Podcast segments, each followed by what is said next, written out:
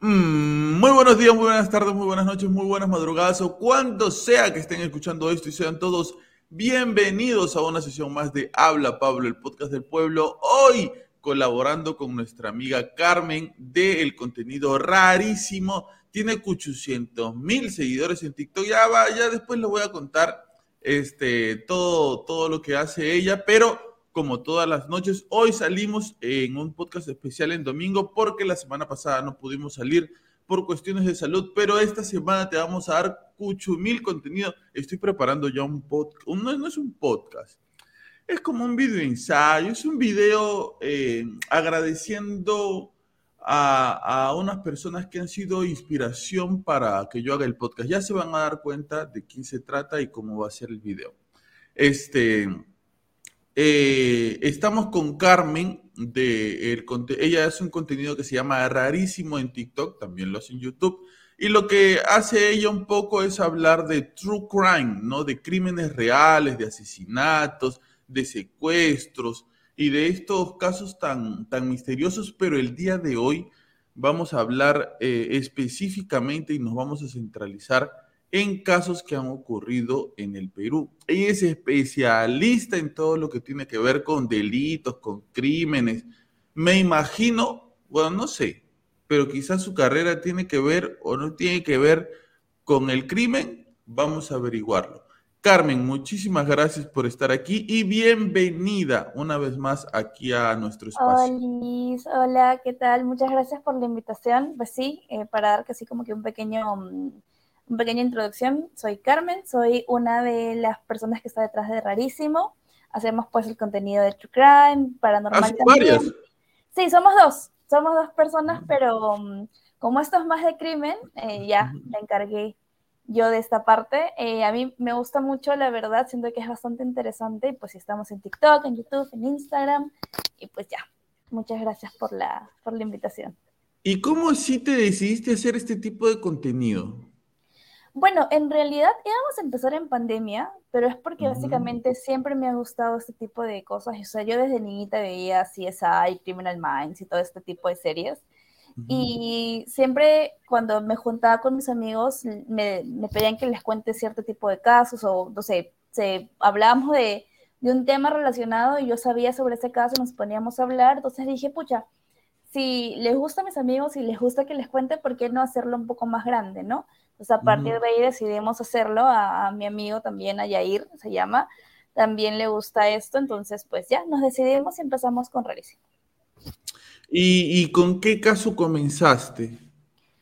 Uy, mira, oficialmente con Rarísimo no recuerdo, pero todo esto nació porque eh, creo que en Close Friends, en mi mm, Instagram personal, me parece que conté eh, el caso de Avril Lavigne, que todo el mundo eh, tiene esa teoría de que ella en realidad... Ah, que tiene un clon. Sí, ajá. Entonces, este, pues ya comencé con eso en mis close friends y luego dije, oye, no, voy a crear una página para, para hacerlo yo misma, ¿no? Pero no recuerdo con qué caso comencé, la verdad. Y, TikTok eh, mm, debe haber sido la pandemia que hizo que eh, despegue tanto TikTok, ¿no? Suba tanto su crecimiento tan rápido. Sí, en realidad siento que nosotros igual en TikTok nos demoramos un poquito en darle como que el peso que tenía que tener. O sea, yo igual, mm, para esto, me da un poco de roche, eh, de vergüenza aparecer como que en la cámara le dije, ya, pero ya sales en YouTube, ¿por qué no sales en TikTok? O sea, es, es lo mismo, ¿no? Y este año fue, bueno, hicimos uno de cuando salió todo esta onda de Jeffrey Dahmer. Hicimos un TikTok que realmente despegó, creo que tiene dos millones de vistas. Y ya, pero este año, más o menos en Semana Santa, yo siempre había escuchado esta, esta, es como una leyenda urbana que dicen que el diablo sale a cierta hora de Semana Santa y que no puede salir y bla, bla, bla. Y dije, si yo he escuchado tanto esto y encima hay un capítulo en, en, un documental de Netflix que habla de esto, o sea, ¿por qué no hacerlo? Y me decidí, lo hice y ya desde ahí eh, sigo haciendo más contenido en TikTok que en realidad me ha resultado bastante bien. Qué chévere. ¿Y tú a qué te dedicas? ¿Qué haces por la vida? Yo soy publicista, soy content producer en una agencia de publicidad, sí.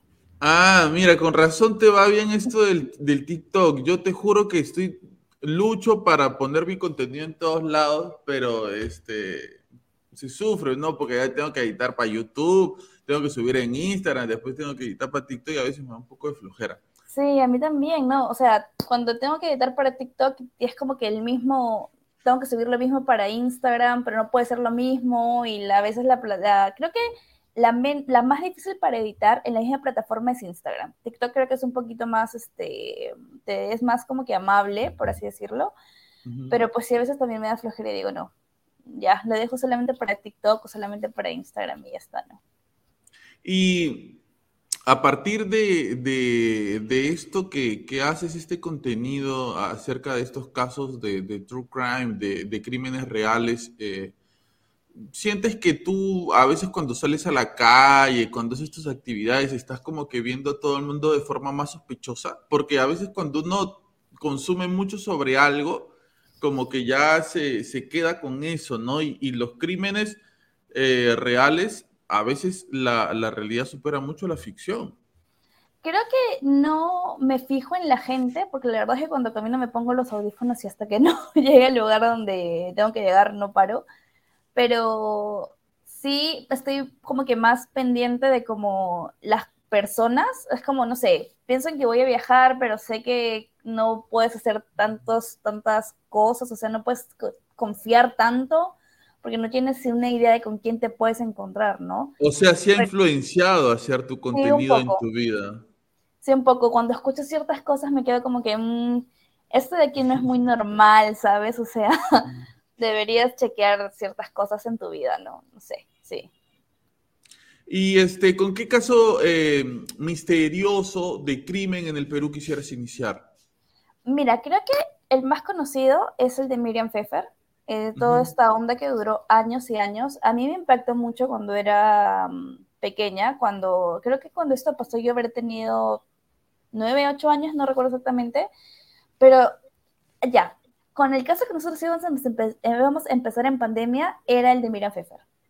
Pero la verdad es que me tardé tanto en investigarlo. Hay tantos videos de las audiencias de Eva, de lo que realmente este, pasó, que en realidad nadie lo sabe, solamente pues las personas involucradas, que al final no lo saqué porque también me di cuenta que me estaba metiendo demasiado en el tema. O sea, creo que es un caso que me gusta mucho, pero no sé si en algún momento lo vaya a tocar, porque siento que me involucro demasiado en, la investigación. Mira, hay gente aquí que no es del Perú, que es de México, de Japón, de Estados Unidos, de España, que no, no saben y no conocen de lo que estamos hablando. ¿Podrías explicarle un poco de qué va el caso?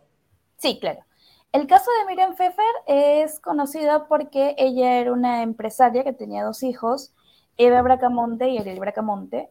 Ella vivía con ellos. Eh, en una madrugada se metió una persona a su hogar y terminó con la vida de, de Miriam, de Miriam Pfeffer, ¿no? Ella para esto luchó, eh, hay signos, hubo, hubieron signos de que ella intentó defenderse, pero lamentablemente esta persona pues es un sicario, se llama, creo que es conocido como payaso, eh, acabó con su vida y luego cuando se empezaron las investigaciones, eh, se hizo todo algo bastante grande porque empezaron a acusar a sus hijos, especialmente a Eva, ¿no? Eh, se le acusaba a ella de haber contratado a esta persona para acabar con la vida de su mamá porque supuestamente estaba interesada en la herencia. Y ella termina yendo a la cárcel con la persona que en ese momento se dice que es su pareja, pero en realidad no está muy claro porque dicen que eran amigas y bla, bla, pero la gente pues en general conoce que eran pareja, ¿no? Terminan ellas yendo a la cárcel, pero luego de unos años ella logra salir y pues ya creo que está viviendo actualmente en otro país. Pero podemos decir que es uno de los pocos crímenes sin resolver en Perú porque realmente no se sabe hasta el día de hoy quién fue la persona que contrató a este sicario para acabar con la vida de Miriam Pfeffer, ¿no? O sea, toda la atención está centrada en sus hijos realmente, eh, en que fue Evo, que fue Ariel, eh, más sospechosos en realidad no hay. Eh, pero pues bueno, eso es lo que se sabe hasta ahora del caso. Eh, eh, cabe mencionar de que ellos pertenecen a la clase media alta del Perú, ¿no? O sea, una de las cosas por las cuales el, caso siento yo que, que, explotó tanto, que fue tan mediático, es por, por las amistades y por lo conocidos que era la familia Bracamonte, ¿no? Además de, de cómo encontraron la escena del crimen, porque en la escena del crimen supuestamente también encontraron un altar de, pues, que hacía Miriam, algo de relacionado con la santería y ese tipo de cosas, ¿no? Además de que está que sus hijos, que por la herencia, entonces sí, además de, de la clase social a la que pertenecían, pues está todo eso. claro, ahora me has hecho acordar sobre eso, o sea, yo, yo escuché todas las versiones y todas podían ser posibles. Desde que la mató, la mandó a matar el hijo, desde que la mandó a matar la hija, hasta habían versiones que decían que el papá también, o que ella este, pertenecía a un tipo de, porque sí, exacto, se encontró una especie de altar donde ella hacía algún tipo de rito, ¿no? Sí, y, sí, y, y el, el, tipo, el sicario que lo capturan, que era colombiano, como que no termina de decir quién, quién lo contrata, ¿no?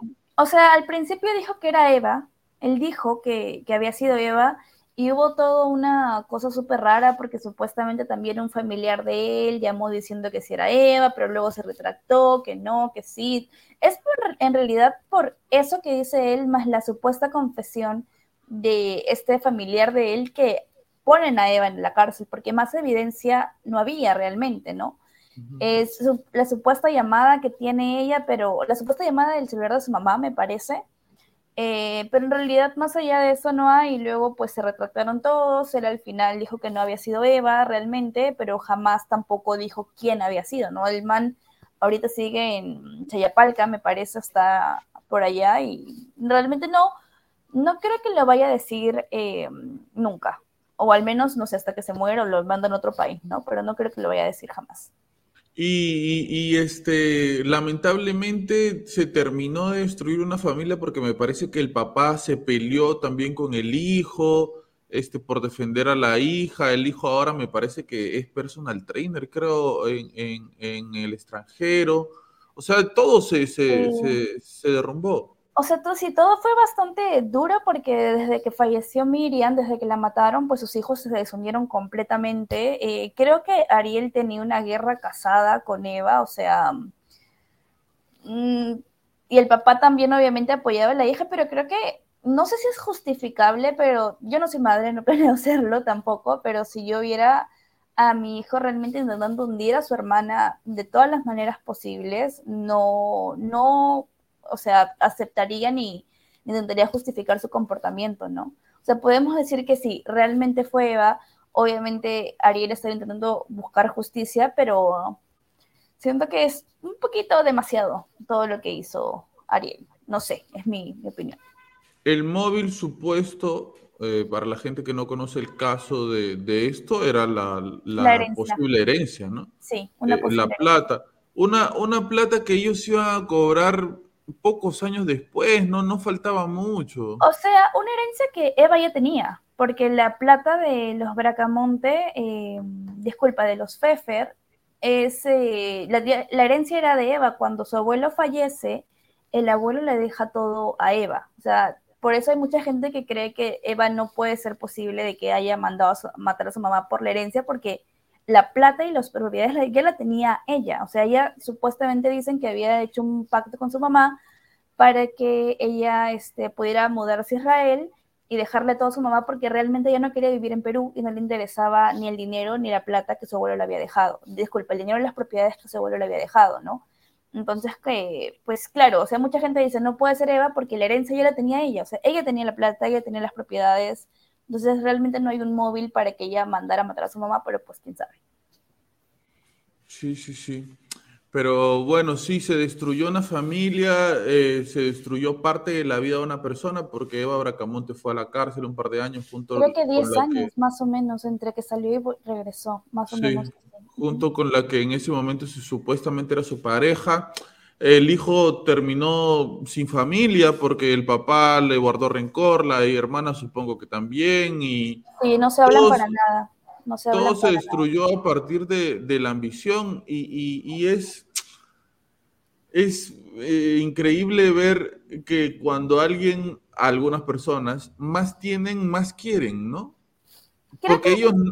Sí, dime, dime. Creo que usualmente eso es lo que motiva la mayoría de crímenes, al menos algunos, la mayoría, sobre todo los que son por hijos, padres y eso, es, es por herencia, es porque quieren más plata o porque ya están hartos, ¿no? O sea, es como que para qué esperar más. Pero no, no sé si en algún momento llegan a entender como que te pueden atrapar, o sea, no hay crimen perfecto realmente. Claro, o sea, no miden las consecuencias. ¿De qué vas a disfrutar luego? Pero ¿sabes qué, con qué tiene que ver, creo yo? Con que quizás, ¿no? Tú has sido de una familia muy acomodada, este, has sido quizás un niño o una niña un poco engreído, has hecho cosas y no has pagado por lo que has hecho, han sido cosas pequeñas y tu percepción equivocada piensa que vas a hacer otra cosa un poco más grande y igual no vas a pagar las consecuencias, ¿no? Porque nosotros creo que sabemos bien que las personas que eh, eh, son de clase más alta, eh, los hijos a veces cometen errores o, chocan el carro. Que todo lo cubren. claro, con el dinero todo lo, lo, cubren y, y, casi no pagan las consecuencias. Entonces, ellos deben tener esa percepción, imagino, sospecho, y que cuando cometen este tipo de cosas piensan que también van a salir bien librados. Sí, sí, de hecho sí, debe ser eso también, ¿no? Que sienten, igual tienen el dinero suficiente como para poder pagar su, su libertad o, o, poder comprar algún juez o algo. Eso es, lo que deben de pensar. Pero déjame decirte que muy equivocados no están porque ninguno de los dos está en la cárcel. Claro, o sea, Eva pasó prácticamente toda su juventud en la cárcel. Ariel jamás pisó, nunca, nunca lo encarcelaron ni nada pero pues actualmente ninguno de los dos está en la cárcel. Creo que Eva vive en España, tuvo una hija, se casó, entonces, pues ya, al final el crimen está así, sin resolver. No sé, como te digo, si es que en algún momento el asesino, el, sicario vaya a decir algo, pero pues no se sabe, la verdad. ¿El siguiente caso del cual nos vas a tocar el móvil también es el dinero? Es un caso que en realidad no, creo que todo el mundo lo conoce porque también me impactó mucho, que es el de Alicia Delgado. Ah, eh, la cantante folclórica. Sí, eso fue otro móvil completamente. Eso fue eso también tiene Un, gran, tuvo un gran misterio, ¿no? Claro, es que escúchame, en Perú hay crímenes sin resolver, no porque pues hayan sido una gran operación o la persona haya como sido súper inteligente, es simplemente porque no dicen yo fui, ¿entiendes? Evencia Mesa está en la cárcel, pero ella jamás dicho, ella jamás de su boca ha salido, sí, fui yo. O por eso o por la ineficiencia de la investigación de la policía también, ¿no? También, también, también. Es que siento que sobre todo en esta parte del mundo, en Sudamérica, no hay una investigación correcta de este tipo de, de casos realmente. O sea, es como que las escenas se contaminan, eh, realmente claro, uno que ve si es hay Miami, uno que ve esas series de crimen, ve cómo entra, ¿no? Todo con la parafernalia, y acá lo ves al policía agarrando un arma con una bolsa de plástico. Sí, claro, cuando investigan los casos en Estados Unidos, por ejemplo, eh, también hay un poco, sí, hay, hay personas ineficientes en todo el mundo, pero hay un poco más de cuidado en lo que hacen, ¿no? O sea, aquí siento que realmente no les importa, pero también es porque no hay un incentivo a que los policías puedan hacer bien su chamba. O sea, es como, si los tienes con sueldos bajos y no hay un departamento realmente de investigación y no les dan ningún incentivo, obviamente van a hacer lo que puedan con lo que tienen y quizás no les interese mucho tampoco, ¿no?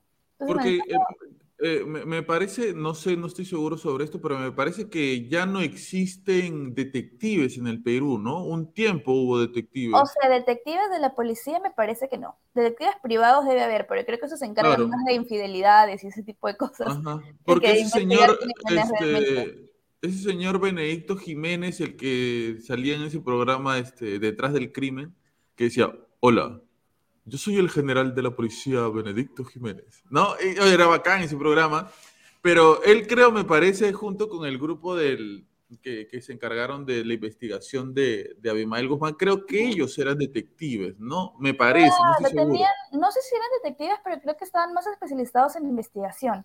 No recuerdo el nombre de, de, su unidad, tenía un nombre. Eh, Caen, creo era, o algo así no recuerdo el nombre, pero pues por ahí fuerzas políticas se encargaron de desaparecer ese departamento porque obviamente no te conviene tener un grupo de personas que investiguen cosas, ¿no? Es como, pues bueno, sí. Pero el de Mesa creo que, pues, más que nada, lo decía Alicia, fue por celos, ¿no? Porque ya se habían trata, Trata, de, trata de, contarnos un poco el, contexto de quiénes son y más o menos qué fue lo que pasó. A ver, Alicia Delgado y Avencia Mesa son dos cantantes folclóricas del Perú, cantan eh, guayno, ambas, bueno, cantaban porque Alicia ya está, falleció y Avencia Mesa está en la cárcel actualmente. Ambas nunca llegaron a aceptar que eran pareja, en realidad. Eh, decían que eran amigas súper cercanas, siempre paraban juntas. En realidad, no podemos asumir la sexualidad de nadie, pero este, pues mucha gente cree que eran pareja y ellas, siempre dijeron que eran amigas, ¿no? Era un Perú distinto, bueno, no tan distinto al de ahora, pero no había tanta exposición, ¿no? Sí, sí, menos, con menos tolerancia. Eh, entonces, eh, pues ya más o menos para el año en que Alicia iba a dejar de existir con nosotros en este plano, eh, sacó unos videos diciendo que si algo le pasaba era culpa de Alicia, ¿no? De, disculpa, de Avencia.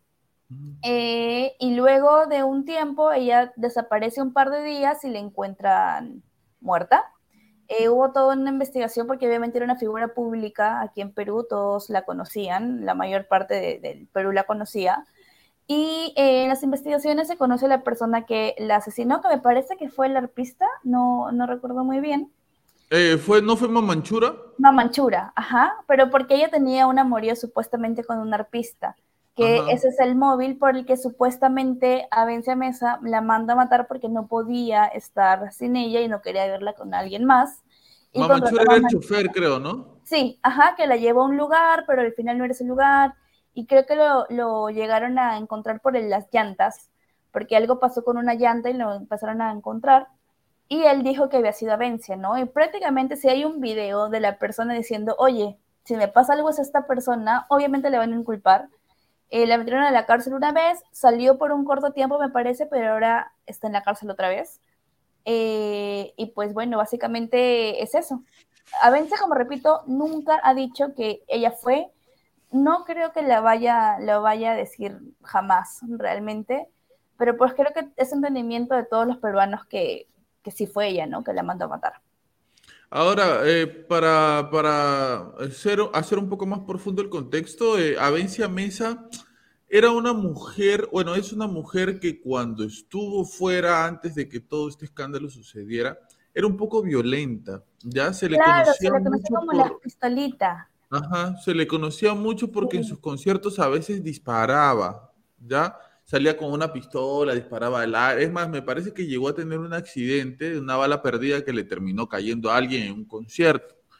Entonces, era una, era una mujer este, un poco violenta, ¿no? Entonces, en el Perú en el que estábamos en ese momento, que debe haber sido 2004, 2005, etcétera, en el Perú en el que nos encontrábamos, era muy difícil hablar de estas cosas de la sexualidad, de la bisexualidad o la homosexualidad de manera tan abierta como ahora. No han cambiado mucho las cosas, no han cambiado mucho, pero antes era un poquito menos aceptable. Entonces, dos cantantes folclóricas en un país machista como ya lo era el Perú en ese momento, que se enamoraron, me imagino, una conoció a la otra, se enamoraron, eh, Alicia tenía un carácter un poco más dócil, un poco más tranquilo. Avencia tenía el carácter un poco más fuerte, un poco más dominante. Se juntaron, este, eh, hubo una conexión, comenzaron a salir como, como pareja y de repente eh, los celos irracionales de, de Avencia Mesa al parecer hicieron que terminen las cosas en este desenlace. No se decía, como bien dice Carmen, que Alicia tenía un amorío a escondidas con su arpista. Esto nunca se confirmó, me parece que nunca se llegó a aceptar por ninguna Me parece que el chico dijo un par de cosas, pero tampoco, o sea, nada ha sido como que sí y no. O sea, han sido ¿no? Y lo peor es que Alicia Delgado muchas veces termina con Avencia Mesa. Y me parece termina su amistad, ¿no? Porque nunca... Yo nunca he terminado con alguien mi amistad. no, terminamos. ¿Qué cosa? Nuestra amistad. No, yo nunca me ha pasado eso. Pero ellas, me, incluso creo que cuando ella muere o cuando la asesinan, ellas, ellos, ellas se habían separado. Claro, sí, ya no estaban conjuntas, sí. Sí, ya habían tomado distancia. Porque no sé si te acuerdas que creo que hasta la hermana la inculparon, ¿no? Sí, también. O sea, es que hubo todo un tema porque como te dije al comienzo, era, fue un shock muy grande para todos, porque creo que hasta ese momento algo así no había pasado en Perú. O sea, que asesinaran a un cantante, algo que en Perú al menos no, no era común. Yo, hasta donde sé, no había pasado antes. Entonces, todo este tema remeció bastante eh, el mundo de Chollywood, como se conoce aquí, este, y, pues ya, ¿no? O sea, la investigación creo que duró un poco, o sea, se fue un poco extensa para realmente llegar a quién había sido, porque sacaron audios, sacaron videos, que yo te estoy diciendo, que yo le dije esto, o sea, tuvieron muchos entredichos hasta que se quedó, hasta que se, pues, eh, vio lo eso de la llanta. Me parece que al momento en que él deja el cuerpo o hace algo, va un mecánico y va a hacer un cambio y entonces es ahí donde por cuestiones de tiempo pueden hilar todo lo que pasó y dicen, no, este man fue, o sea, fue él y fue por culpa, o sea, fue porque lo mandó a Vencia, ¿no? Y ya. Cuando la policía quiere, soluciona los casos. Cuando no quiere, te dice la presión mediática, pues, ¿no? O sea, todo, todo estaba... Sí, sí, sí, Cuando quiere, los, cuando no te dice, regresen 24 horas. No, acá no puede poner la denuncia. No voy hacia otra comisaría más cercana a donde usted vive. Pero cuando la gente comienza a salir, habla el ministro y etcétera, la policía resuelve las cosas de una. Mira, es un, hay un claro ejemplo de eso en un caso que es bastante reciente, que pasó más o menos en pandemia, me parece que eh, fue en el interior del país. No voy a decir la provincia porque no me consta, pero es de una chica que desapareció. Esa chica desapareció, sus papás fueron a la comisaría a presentar la denuncia y en esa comisaría no hicieron nada. O sea, fue como que no, ya se fue con el novio, lo que siempre te dicen cuando una mujer desaparece. ¿La que desapareció en la montaña de colores? No, no, no, esa es otra, que la grabaron. Ah, ah, este, entonces no hicieron nada estos policías, pero cuando ya los padres empiezan a reclamar y reclamar y reclamar y capta un poco la atención de los medios de comunicación, eh, empiezan a buscar en la casa de su, el que era su pareja, la persona con la que ella se veía, y específicamente empiezan a buscar en la casa de los padres de este tipo. Y cuando empiezan a buscar, no solamente encuentran su cadáver, sino que encuentran el cadáver de otra persona más, de otra chica más en la casa de los padres de esta persona que era su pareja y para sorpresa de nadie, esta persona era policía y trabajaba en la comisaría donde los papás de esa chica habían ido a presentar la, denuncia. ah, sí, sí, sí, sí, me acuerdo que por las cámaras se vio, ¿no? Se vio las cámaras. Sí, sí, sí, algo así recuerdo. Eh, básicamente este señor se fugó, se fugó, encontraron dos cuerpos, dos, dos, no uno dos cuerpos en la casa de sus papás, refundidos en lo más eh, profundo de la tierra, y se fugó. Y obviamente todo el mundo dice que es porque este señor era policía, obviamente sus pares no lo iban a no lo iban este, a entregar y dejaron que se fugara, es lo más probable, ¿no? E incluso él estuvo mientras los papás fueron a hacer la denuncia, ¿no es cierto? Exactamente, él estuvo ahí todo el tiempo. Y luego él sacó un video diciendo que en realidad todo esto pasaba eh, porque cuando alguien lo ascendían dentro, del, dentro de esta comisaría o había algún tipo de celebración, como que captaban chicas para hacerles cosas horribles entre todos los policías y luego pues ya las mataban, ¿no? Él confesó eso en un video y luego eh, dijo, no, no, no, solamente fui yo, solo fui yo y no sé qué. ¿A él no lo capturaron en Bolivia, Carmen? Me parece que sí, no estoy segura si lo capturaron o no, porque hay dos videos de él. Y no siento que sea muy bueno que lo hayan capturado, porque si él confesó esto, lo más probable es que también. Chao, ¿no? Luego recuerdo que él dijo también que no, que no había sido eso, que solamente este, lo había hablado por hablar y que, que había sido solamente él la persona que había cometido todo esto, pero en las investigaciones salió que para todo el recorrido que se hizo y por la forma que encontraron los cuerpos de las chicas, es muy poco probable que una sola persona haya podido cavar tan profundo. Eh, un ratito, me parece que, eh, tu, audio se está moviendo. Hola. No, no, no, no, está bien, está bien, sino que en la conexión, ¿Ya? donde está conectado, quizás se está moviendo un poquito porque está funcionando un poquito. Pero bueno, mm. eh, eh, ahí, ahí está perfecto. Este, ¿sabes por qué te digo que creo que, esto pasó? Porque él dio nombre, ¿no? Él dijo el policía tal, fulano, sultano mengano, y después me parece que es este caso en donde en un video de TikTok él aparece que está vendiendo caramelos, me parece, en Bolivia.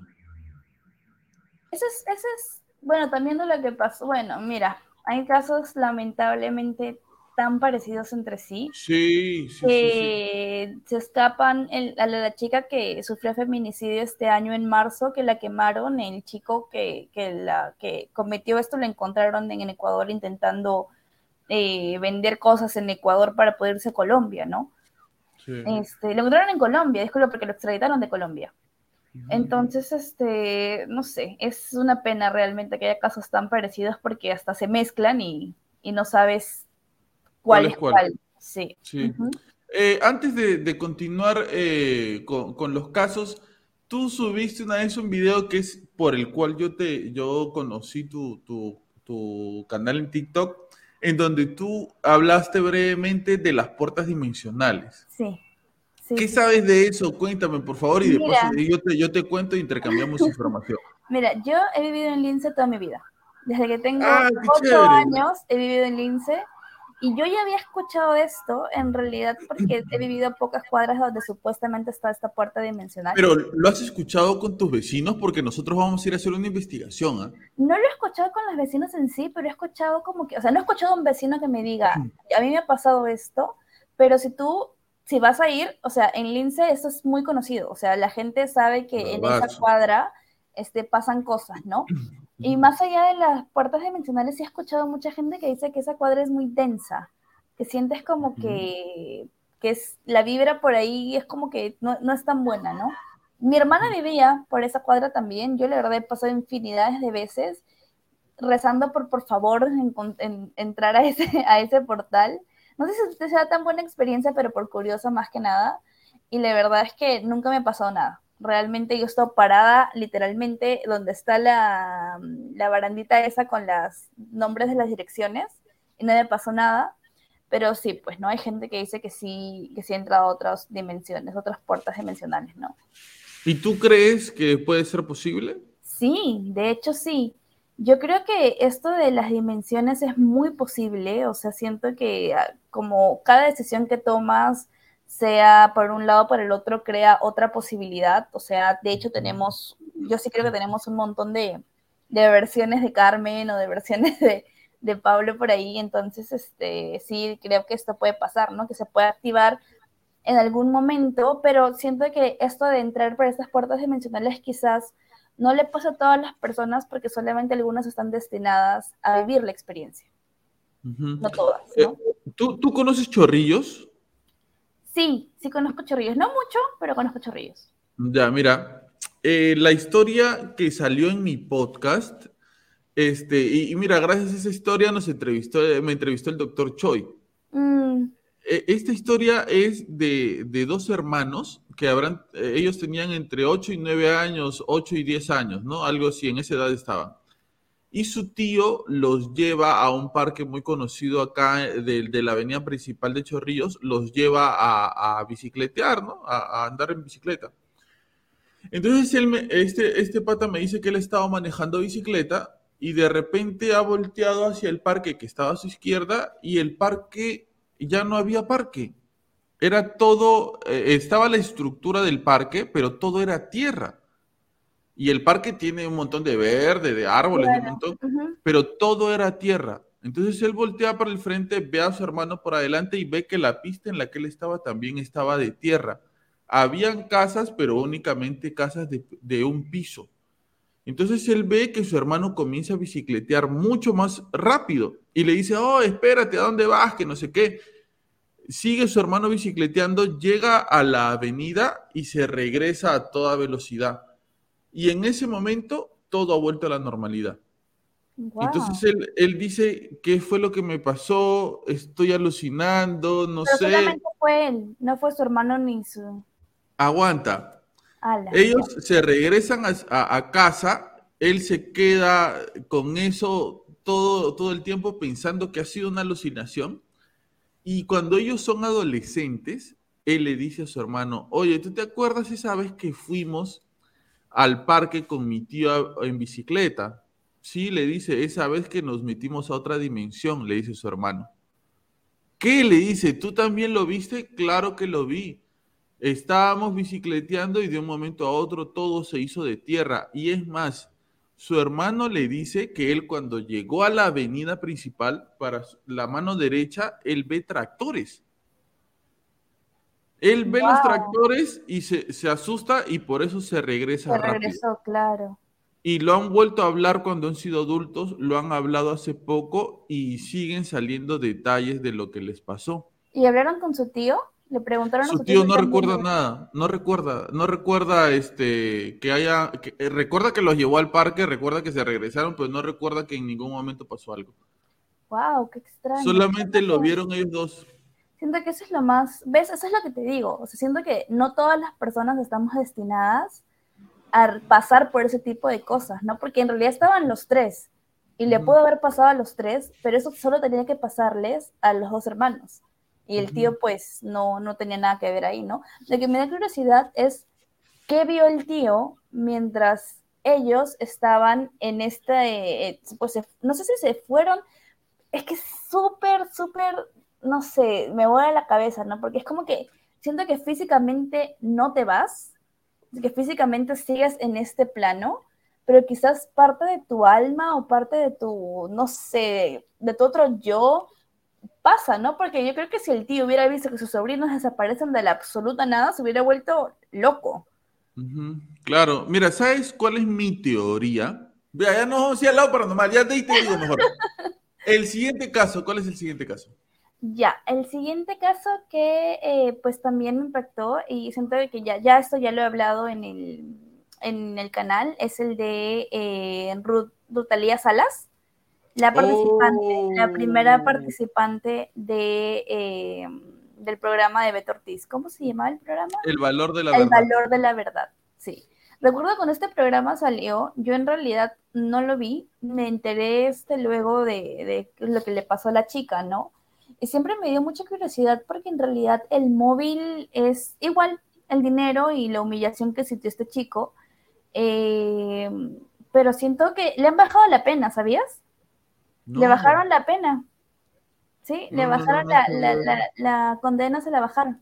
Hace poco, en 2021 me parece, si no estoy mal, le bajaron la condena y siento que es todo tan evitable, o sea, siento que ella si es que no le hubieran, no se hubiera sentado ahí, si ella no hubiera decidido sentarse ahí, si es que no hubiera accedido a decir todo lo que se tuvo que decir, o sea, pucha, es, es una pena muy grande porque al investigar este caso, obviamente, ok, para contexto, Evi Agreda, Evi Agreda, perdón, me confundí de caso, Rutalía Salas era una chica que participó de un programa aquí que se llamaba El Valor de la Verdad, donde tú tenías que contestar preguntas incómodas y por cada nivel ganaba cierta cantidad de plata, ¿no? Para esto eh, estaban sus papás, estaba la supuesta persona que era su pareja, pero realmente ellos ya habían terminado. Entonces, dentro del programa, ella aceptó muchas cosas, aceptó a ser bisexual, que dijo que el chico este no era lo suficientemente para ella, que lo iba a dejar por alguien con más, este, con otras expectativas salariales, ese tipo de cosas. Y fue lo que pues impactó mucho porque en la sociedad de Perú, que es tan conservadora, que están pues para adentro, digamos, escuchar eso fue bastante choqueante. Y al final esa chica termina asesinada por la supuesta persona que era su pareja, básicamente por... Pero, eh, aguanta, yo creo que la revelación más fuerte de todas es que ella se dedicaba a la prostitución. Eso sí, eso sí, eh, eso era. Sí. Ajá, claro, que, que, o sea, lo terminan sabiendo en ese momento sus papás. Ella dice, soy bisexual, primer golpe, eh, no porque tenga algo de malo, sino porque ellos recién se enteraban. este, que, ella se avergonzaba de sus papás por ser pobre, que ella tenía muchas expectativas de tener algo más, dinero, etcétera, y, y el golpe final es que ella se dedicaba a la prostitución para poder, eh, o sea, que no trabajaba, que ese era su trabajo en realidad. Claro, porque ella ha dicho a sus papás que trabajaba en otra cosa completamente distinta. Así es. Sí, claro. Entonces, este, mm, y hay que, o sea, bueno, En el valor de la verdad, en el de ella supuestamente todo es verdad, pero como lo he dicho en todos los casos, la prueba del polígrafo realmente no determina si tú estás mintiendo o si estás diciendo la verdad. O sea, es simplemente, si tú estás convencido de que tu mentira es cierta, tu ritmo cardíaco va a estar calmado y va a salir que es una verdad. Pues no van a saber que estás mintiendo, pero bueno, eso, es otro tema. Eh, básicamente lo que pasa es que este chico, eh, también dentro de estas cosas que ella admitió, dijo que le había sido infiel, que este chico no era suficientemente bueno para ella, que pues ese tipo de cosas. Y él, a pesar de que ellos ya se habían separado, pues obviamente le empezaron a insultar en la calle, empezaron a decirle que le empezaron a humillar, que cachudo, que bla, bla, bla, la gente, como siempre.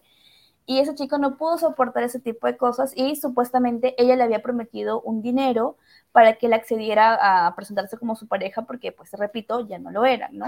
Entonces, él la invita a la casa de, su, de sus suegros, o sea, los papás de este chico, lo, invita para que le cumpleaños a su mamá, su mamá la quería mucho y no sé qué, al final se meten al segundo piso con este, el primo de él, me parece el primo, el tío de él, y la terminan golpeando porque querían sacarle el dinero, un dinero que, ojo, para cuando ella había fallecido no se lo habían dado todavía.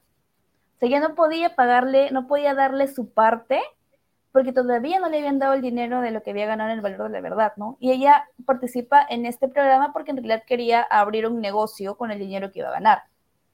Entonces, el dinero todavía no se le habían dado, eh, pues supongo que la relación con sus padres se, afectó muchísimo, eh, también con todo el mundo que quizás la podía reconocer en las calles, y cuando ellos la mataron a golpes, eh, pues no había recibido la plata, o sea que mm, por las puras todo realmente, o sea, no hubo, no hubo nada que ver, ¿no? El caso a mí me impacta el momento que lo investigo, porque sale una mm, escena en donde, bueno, no es una escena, es eh, cuando estaban haciendo el reportaje, cuando encontraron el cuerpo, cuando estaban por saber si era ella o no, está una reportera en la casa de la mamá porque esa chica está desaparecida y en realidad a los papás no les hicieron caso de que ella estaba desaparecida hasta que los medios se enteraron que era la chica que había participado en el valor de la verdad, porque si no, pues no le hubieran hecho caso. Entonces, eh, está la reportera con la mamá y le dice, ¿no? Que tiene que decirle a su hija y la señora le dice, sí, que por favor, que la suelten, que la devuelvan, que no sé qué. Y al mismo tiempo, en paralelo, a la reportera le están informando que el cuerpo que habían encontrado era de Rotalía. Entonces la reportera obviamente se queda como que yo no le voy a decir eso a la mamá, o sea, le estoy entrevistando ahorita, no se lo voy a decir, o sea, no hay forma en que yo le diga, oye, tu hija, la que le estás hablando, la que le dices que tenga fuerza, que la suelten, está muerta. Entonces, eh, luego la mamá se mete al cuarto dentro de ese mismo reportaje y ahí es donde se entera y se escucha el llanto y se escucha la desesperación. Luego también graban cuando el papá, el papá, o sea, el papá tiene que reconocer el cuerpo de su hija y siento que esa es una de las peores cosas que le puede pasar a alguien. Eh, cuando llevan este tipo a que hagan la reconstrucción y, le quieren pegar. Porque al tipo, al tipo también lo entrevistaron y él decía, no sí, que la devuelvan, recontra cara dura, sangre fría. Sí, o sea, cuando, cuando la hermana se entera, cuando el papá se entera, las imágenes son muy duras. Creo que yo no puse mucho de eso porque en los casos que hago, eh, yo siento que, claro, hablo de crímenes y todo lo que tú quieras, pero siento que el sufrimiento de la familia es algo que en lo que yo no puedo mm, entrar ahí, ¿no? O sea, siento que a mí no me gustaría pasar algo este, parecido a eso y no me gustaría que pongan mi cara ahí del, dolor cuando estoy pues pasando por un momento tan duro y tan fuerte, ¿no? Pero sí vi las imágenes en el momento de, investigar y es muy fuerte. Siento que, mira, no sé, ya espacio polémico. Yo no estoy a favor de la violencia para nada, no creo que la violencia sea una opción para solucionar cosas, pero en ciertos casos, siento que la policía podría dejar a tipos como este tres minutos con la familia. Tres minutos, dale tres minutos. Ya, uno, si quieres. Un minuto, amárralo a una silla, déjalo con la familia, un minuto. Y luego llévatelo. Y que pague sus penas en la cárcel y que se pudra ahí porque realmente no contribuye nada a la sociedad, pero realmente ver el dolor de los padres, de, de la hermana y de todo eso, pues es bien fuerte. Este es un segmento de Carmen auspiciado por los derechos humanos. es que sí, ¿no? Cualquiera, mira, uno que, no sé, estás paseando con tu perro y alguien le grita, lo empuja, hasta por eso no se quiere pelear en la calle. Y imagínate ahora por la muerte de, algún hijo tuyo, ¿no? Y de una forma tan violenta y por algo tan insignificante como la plata, ¿no? Este fue el, debut y despedida de, no del programa El Valor de la Verdad, pero sí de invitados que sean, que sean personas, comunes. exactamente, sí, no funcionó. En otros países sí funcionó, pues en Chile me parece que tuvo una pegada muy grande y por eso lo trajeron acá pero pues creo que nadie se imaginaba que esto iba a pasar, ¿no? Y yo no soy muy partidaria de, de Beto Ortiz, la verdad no, no me parece una persona recomendable ni agradable, pero creo que echarle la culpa a él por esto, no, no sé si sea, si sea tan su culpa. Sé que el chico que, que mató a, a Rutalía dijo que Beto le había dicho que le reclame a, a Rotalía, pero pues no sé, no sé qué tan culpa sea de él, ¿no? O sea, él solamente era el conductor, no teníamos, no creo que nadie tenía ni idea ni la propia Rotalía que esto iba a pasar. Pero pues sí es bien lamentable, la verdad. ¿Y, y por si acaso sabes por qué se le ha reducido la pena? Por cuestiones técnicas, me parece. O sea, son cosas así de, de vacíos legales que encuentras leyendo súper chiquito y, y, ya, pues, ¿no? Por cosas así.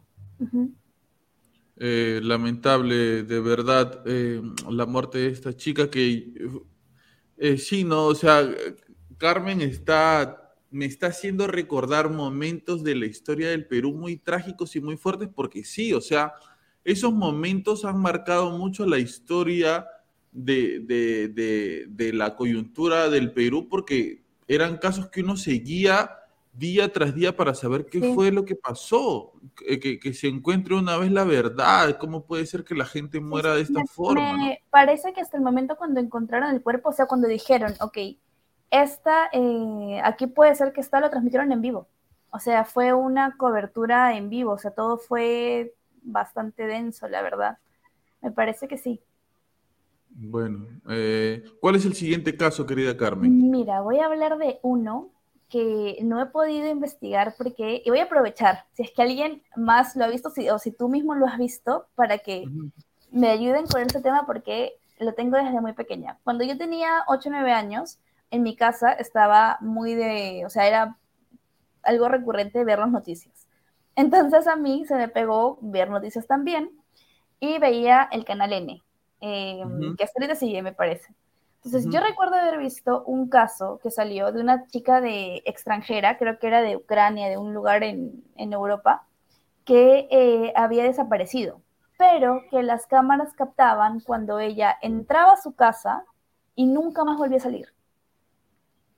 Nunca más volvía a mm. salir ella. Y era todo, fue todo como que no fue muy grande, porque la verdad solamente fue una noticia así que salió de esas que pasan cinco minutos y salen y ya nunca más las vuelves a ver. Entonces, los papás de la chica habían venido porque la chica no estaba, o sea, no la, no la podían ubicar por ningún lado, los hijos estaban con el papá, el papá decía que ella había abandonado la casa, el abogado de las chicas es un abogado conocido, solamente que no recuerdo el nombre, sé su cara, porque de hecho este caso, como te dije, me impacta muchísimo. Sé su cara, lo he visto, lo he reconocido, pero en las cámaras se ve muy claro cómo esa señora entra y no se le ve salir nunca más. Sale el esposo de esa señora en el auto, en una camioneta. Se le ve salir y volver a entrar y todas esas cosas, pero a la señora no se le ve entrar nunca más y es obvio, yo creo que es obvio que el señor la mató. El señor era peruano. Sí, el señor era peruano. O sea, siento que eso es obvio, ¿no? Pero yo recuerdo que vi ese caso y dije, esto va a tener muchísima pegada en, Perú y, todo ese día me quedé viendo las noticias, vi el día siguiente, yo me acuerdo de ese caso, lo he buscado por internet y no hubo más información de ese caso. Yo no sé si porque hubo algo de confidencialidad entre este señor peruano y el abogado y los padres o qué sé yo, pero realmente yo en ese momento obviamente era pequeña y dije, ok, aquí hay algo raro, obviamente más grande y entendí que esa señora lamentablemente sufrió feminicidio porque es imposible que unas cámaras que ya estado prendidas todo el día, que capten al señor, al señor peruano, entrando, saliendo, yendo, viniendo, no la capten a ella nunca más, ni por el estacionamiento, ni por la puerta, de nada, se le ve, repito, entrar, nunca se le ve salir nunca. Y el señor dice, no, es que abandonó el hogar, pero ¿por qué las cámaras no captan a ella saliendo? Claro. Eh, acá eh, eh, en los suscriptores hay gente este, de diferentes tipos de edades. Si alguien se acuerda del caso, yo no me acuerdo, te juro. Si alguien se acuerda del caso de algún dato, cómo se llamaba la mujer o algo que pueda ayudar a la investigación, por favor lo deje en los comentarios para, para que nos ayuden con la investigación, porque en el Perú han habido muchos de estos casos de mujeres extranjeras muertas, ¿no? Sí, sí, sí, sobre todo actualmente con lo de la migración y el tema de la prostitución y la trata de blancas, olvídate. Debe haber un montón. Eh, el último caso que recuerdo lamentable fue de esta chica eh, que conoció a un tipo por internet porque jugaban juntos un juego, ¿no? La chica de la maleta. De la maleta, wow. Uy, ese caso también lo hice.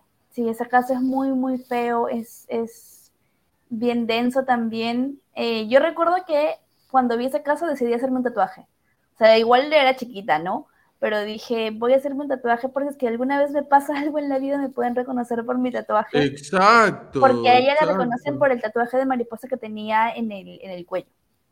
Eh, para la gente que, que, no conoce este caso, es de una mujer, me parece que ya debe haber estado en los 40. No, era joven, era bastante joven, era una chica que vivía en Trujillo. Ah, ya sé cuál te refieres. Yo me estoy claro, de la mexicana. Completamente, a la mexicana que vino.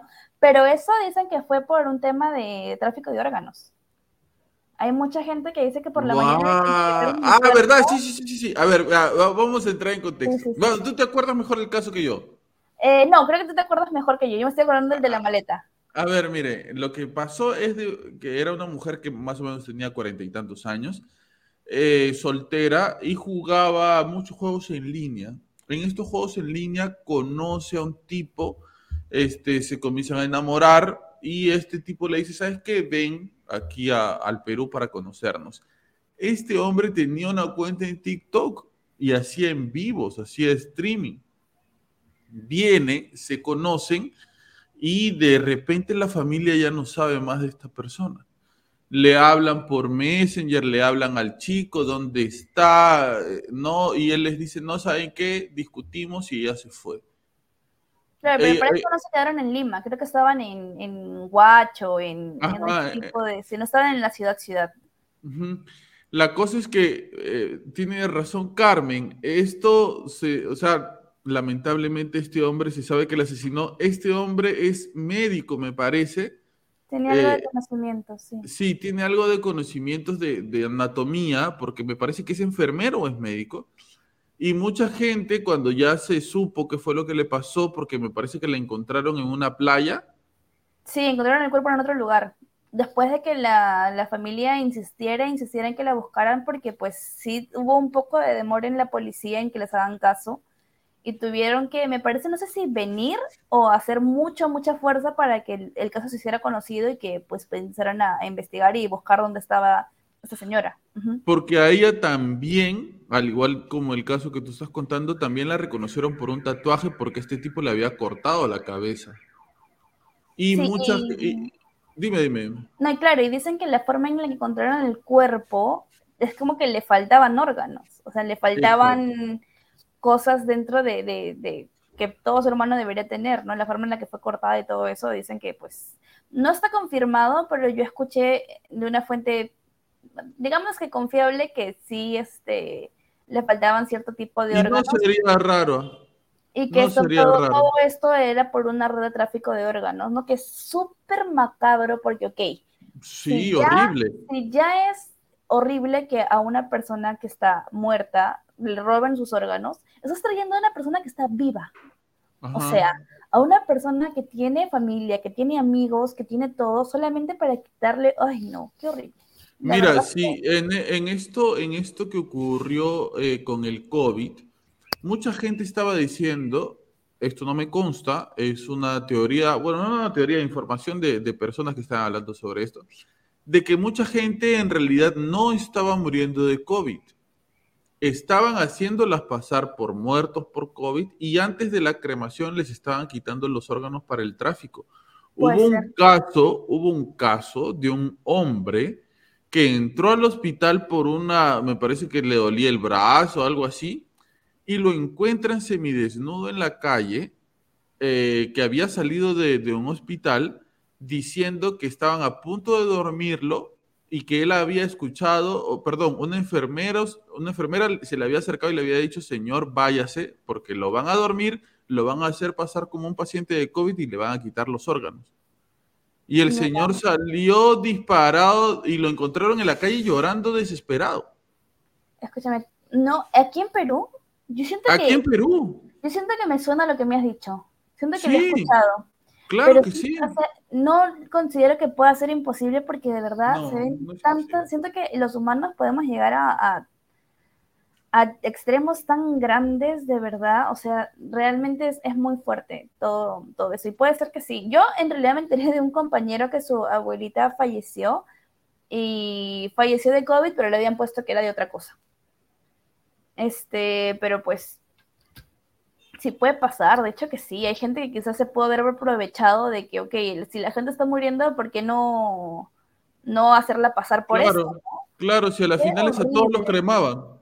Qué horrible realmente. No, sí, macabro, horrible, muy feo, pero esto, esto que del caso de esta chica, sí, ¿no?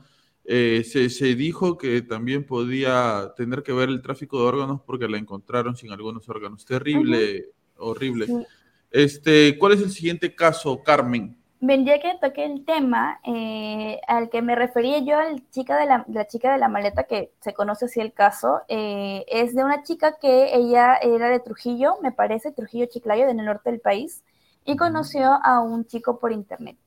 Entonces este chico eh, vino a Perú, al final ellos se enamoraron, se casaron, pero una vez que se casaron, todo se tornó horrible para ella. El man era súper celoso, no le gustaba que ella saliera, no le gustaba que ella tuviera amigos, no le gustaba que se comunicara con gente, o sea, solamente la quería para ella y ella encerrada en su habitación con él y nada más, ¿no?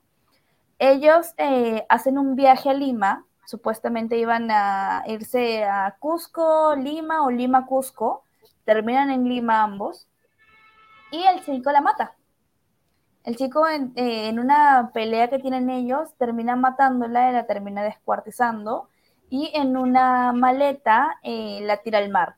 ¿Cómo encuentran el cuerpo? Por el terremoto que hubo el 15 de agosto del 2007, el terremoto de Pisco, de Ica. ¡Hala! Le encuentran porque obviamente como él tira la maleta, esto pues todo el mar se movió y regresa a las orillas y es donde encuentran el cuerpo y reconocen que es el cuerpo de la chica porque tiene un tatuaje en el cuello, un tatuaje de mariposa en el cuello y este reconocen que es ella, ¿no? Y ahí los papás se dan cuenta y se dan cuenta que en realidad ese chico era una joyita porque creo que tenía eh, requisitorios en otros países, se lo tuvieron que traer a Perú y actualmente está en la cárcel.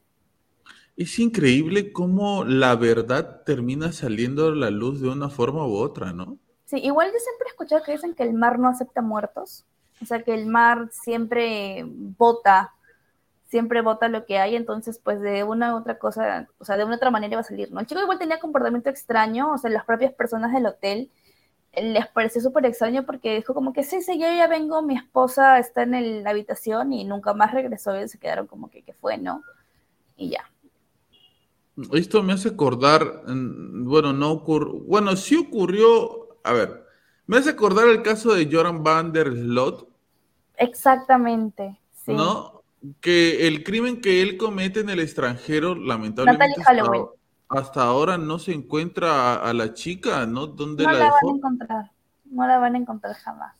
Y, creo que el man la mató y la tiró en el mar, en ese mar hay tiburones y chao. Estaban en el Caribe ellos, entonces yo creo que lo más probable es que haya sido eso o es que la haya arrojado con un peso lo suficientemente grande para que eso no pueda flotar. Y ella, ella estaba de viaje de promoción, ¿verdad? Sí, había terminado la secundaria. O sea, sí, o sea, es high school, es como acá la secundaria, sí. Y, este personaje, Joran van der Slot, viene aquí al Perú para un, torneo de póker. Eh, el hermano de Rubén Blades, eh, ¿cómo se llama el hermano de Rubén? Roberto Blades. Roberto Blades lo ve porque él también había, Roberto Blades, para acá en el Perú nomás, y estaba en un casino junto con él, lo ve y le dice a la seguridad, ese man está siendo buscado en el extranjero por asesinato. no le paran balón los de seguridad, conoce a la chica esta que mató, que es, pero ella. Y también lo mismo, la, la, la pero dicen que lo de Stephanie Flores fue porque ella encontró, o sea, ellos pues se conocieron en este casino, eh, van al hotel y eh, cuando llega en la mañana, ella abre la laptop de él, se pone a curiosear y dicen que la, la, la mató porque encontró cosas de Natalie Holloway. O sea, encontró documentos y cosas de que supuestamente nadie sabía y que ella no tenía por qué ver. El man se dio cuenta que estaba viendo esas cosas y dijo, uy, no, hasta aquí nomás llegaste y ya. Y este pata, Joran van der Slot, es un total psicópata, ¿no? el tipo es recontra frío. ¿Sabes que tiene un hijo, un hijo con una peruana? Sí, sí, sí, sí, sí. ¿En qué mundo realmente? O sea, está... Uf, no. Y, y a él lo, sí lo mandaron a Chayapalca, ¿no? Él es amigo del, él es, es, literalmente el BEF, el mejor amigo del que asesinó a Miriam Pfeffer. Son unidos, son así. ¿En serio? Sí, sí, sí, sí. Porque eh, eh, Chayapalca, para la gente del extranjero que nos está escuchando y no sabe, es la cárcel más alta del Perú, no sé si del mundo, pero del Perú sí. ¿En cuánto altura estará Chayapalca? creo que está en 4.000 metros sobre el nivel del mar, un poquito más. Está en Tacna. Yo siempre pensaba que está en Puno, pero realmente está en Tacna. Yo también pensé que está en Puno, iba a decir casi digo 5.000. Pero está en una altura eh, grandísima y la gente allá pues tiene un frío pero terrible y mandan allá a los eh, criminales de alta peligrosidad, ¿no? Donde, que tienen riesgo de escaparse, ¿no? Muchos, muchos este, criminales de alta peligrosidad los mandan ahí que a esa cárcel le llaman el infierno helado, me parece.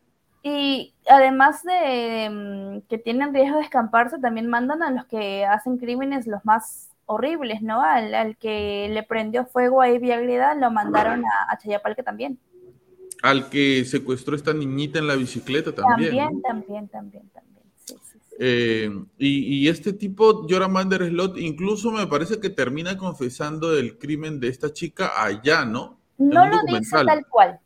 No lo dice como que yo la maté. Claro, yo... cuando le, le, preguntan sobre Natalie Haraway, le dice, la policía nunca supo qué preguntar. Claro, fue, fue la investigación más tonta que, que vi, dijo algo así, ¿no? Sí, sí, sí, y que la policía nunca supo, o sea, prácticamente deja ahí la, como que el sabor de que sí, fui yo, pero así textualmente no lo hizo, solamente es como que la investigación estuvo súper pues mal y la policía nunca supo qué preguntarme realmente, ¿no? Ese man está loquísimo, o sea, ahorita lo han extraditado de nuevo a Estados Unidos por este juicio de, no, por una cosa creo que de, de taxes, este, de malversación de fondos, ese tipo de cosas, que igual se ha declarado no culpable porque este se va a declarar no culpable a todo, este, pero ya igual tiene que volver para cumplir la pena por Stephanie Flores. Terrible, terrible. Este, Joran van der Slot, eh, eh, ciudadano, ¿cómo se dice cuando uno es de los Países Bajos? ¿Países de los bajistas? No. ¿Neolandés? No, sé, no sé. Neolandés. Más bonito era cuando le decían Holanda. A mí no me gusta Países Bajos. Es como que, ahí los Países Bajos. No, Holanda era más chévere. Pero es joven, ¿no? Sí, es joven. Debe tener treinta y tantos años. Sí, debe estar en sus treinta, treinta y cuatro, treinta y cinco más o menos, no es más. Pero ahora tú te imaginas la vida de ese man para terminar siendo el monstruo que es ahora. En realidad, muchos culpan al papá. Muchos dicen que el papá tiene mucho que ver porque el papá era abogado. Y cuando pasó todo esto, Natalie Holloway, el papá lo recontra cubrió o sea, es como que hizo de todo para que su hijo no vaya a la cárcel, hicieron tantas cosas, o sea, echaron la culpa a uno, al otro, que los amigos que estaban con él, que no, que no hay pruebas, que tantas cosas. Entonces muchos dicen que el papá lo cubrió tanto que este Llora, Slot, se cree realmente, pues... Intocable. Intocable, ¿no? Y hace las cosas realmente pensando que nada le va a pasar. Yo escuché una declaración de la mamá de esta joven eh, que fallece, la, extranjera Natalie Holloway. Holloway, ajá. Que decía que eh, para ella le parecía increíble que la policía del Perú haya podido arrestar y condenar tan rápido a Joran van der Helot y la policía de su país. Me parece que bueno, la chica que asesinó aquí en Perú era una persona que tenía conexiones, que era la hija de alguien importante aquí. Entonces, obviamente, la policía iba a actuar más rápido que, obviamente, me alegra que lo hayan encarcelado y que él pague, sí, pero sabemos que si es que esa chica no hubiera tenido las conexiones, quizás no hubiera pasado lo mismo. Que es una nos pena. Deja, nos deja ese mal sabor de boca, ¿no? Sí, sí, sí. Y esa desigualdad se ve en todo el mundo realmente. Sí, sí, mira, uh, tú junto con, con, otras personas que hacen contenido acerca de true, true crime o crímenes uh -huh. reales, un, un, denominador común de los crímenes en Latinoamérica es que la policía tiene una inacción, una inoperancia increíble, no solamente en el Perú, en todos en todo lados. Sí, sí, en sí, todos sí. lados, esto se ve en todos lados, entonces no muchos nos quejamos, sí, el Perú, el Perú este, el Perú el otro, pero hay cosas en las que todo el mundo es ineficiente. Sí, la verdad es que sí. Siento que sobre todo y lamentablemente la mayoría de casos que pasan son con mujeres. O sea, la mayoría de, de personas a las que encuentran muertas son mujeres. Hay un, hay un, es una estadística muy horrible. Eh, la mayoría de casos son feminicidios. Y siento que eso también da un poco de parte de, de, que no investiguen, ¿no? Como te dije, la mayoría de veces cuando una mujer desaparece, la primera respuesta es se fue con el novio. Puede ser una niña de 17 años, se fue con el novio. Uh -huh. Y es como, búscala, o sea, es una persona que está desaparecida, que no es tu trabajo. Está, exactamente, o sea, que, que no, o sea, ya, y si se fue por su voluntad propia y quizás está drogándose debajo del puente, búscala. Igual es un humano, igual es una persona necesitamos saber dónde está para que esté bien, ¿entiendes? Para que no le pase nada malo, pero siento que eso aún tenemos muchísimo, muchísimo por lo que um, pelear, supongo, ¿no? Porque claro. además de la policía es la misma gente que cuando pasa algo, cuando pasó lo de Villagreda, que la quemaron en un bus simplemente porque no le quería hacer caso a este, a este señor, a este chico, eh, había mucha gente que decía, ay, pero ¿por qué le aceptaba regalos? No es justificación, es como que, no sé, es súper fuerte, o sea, siento que eso es lo que tiene que cambiar, en algún punto espero que pueda, que pueda suceder.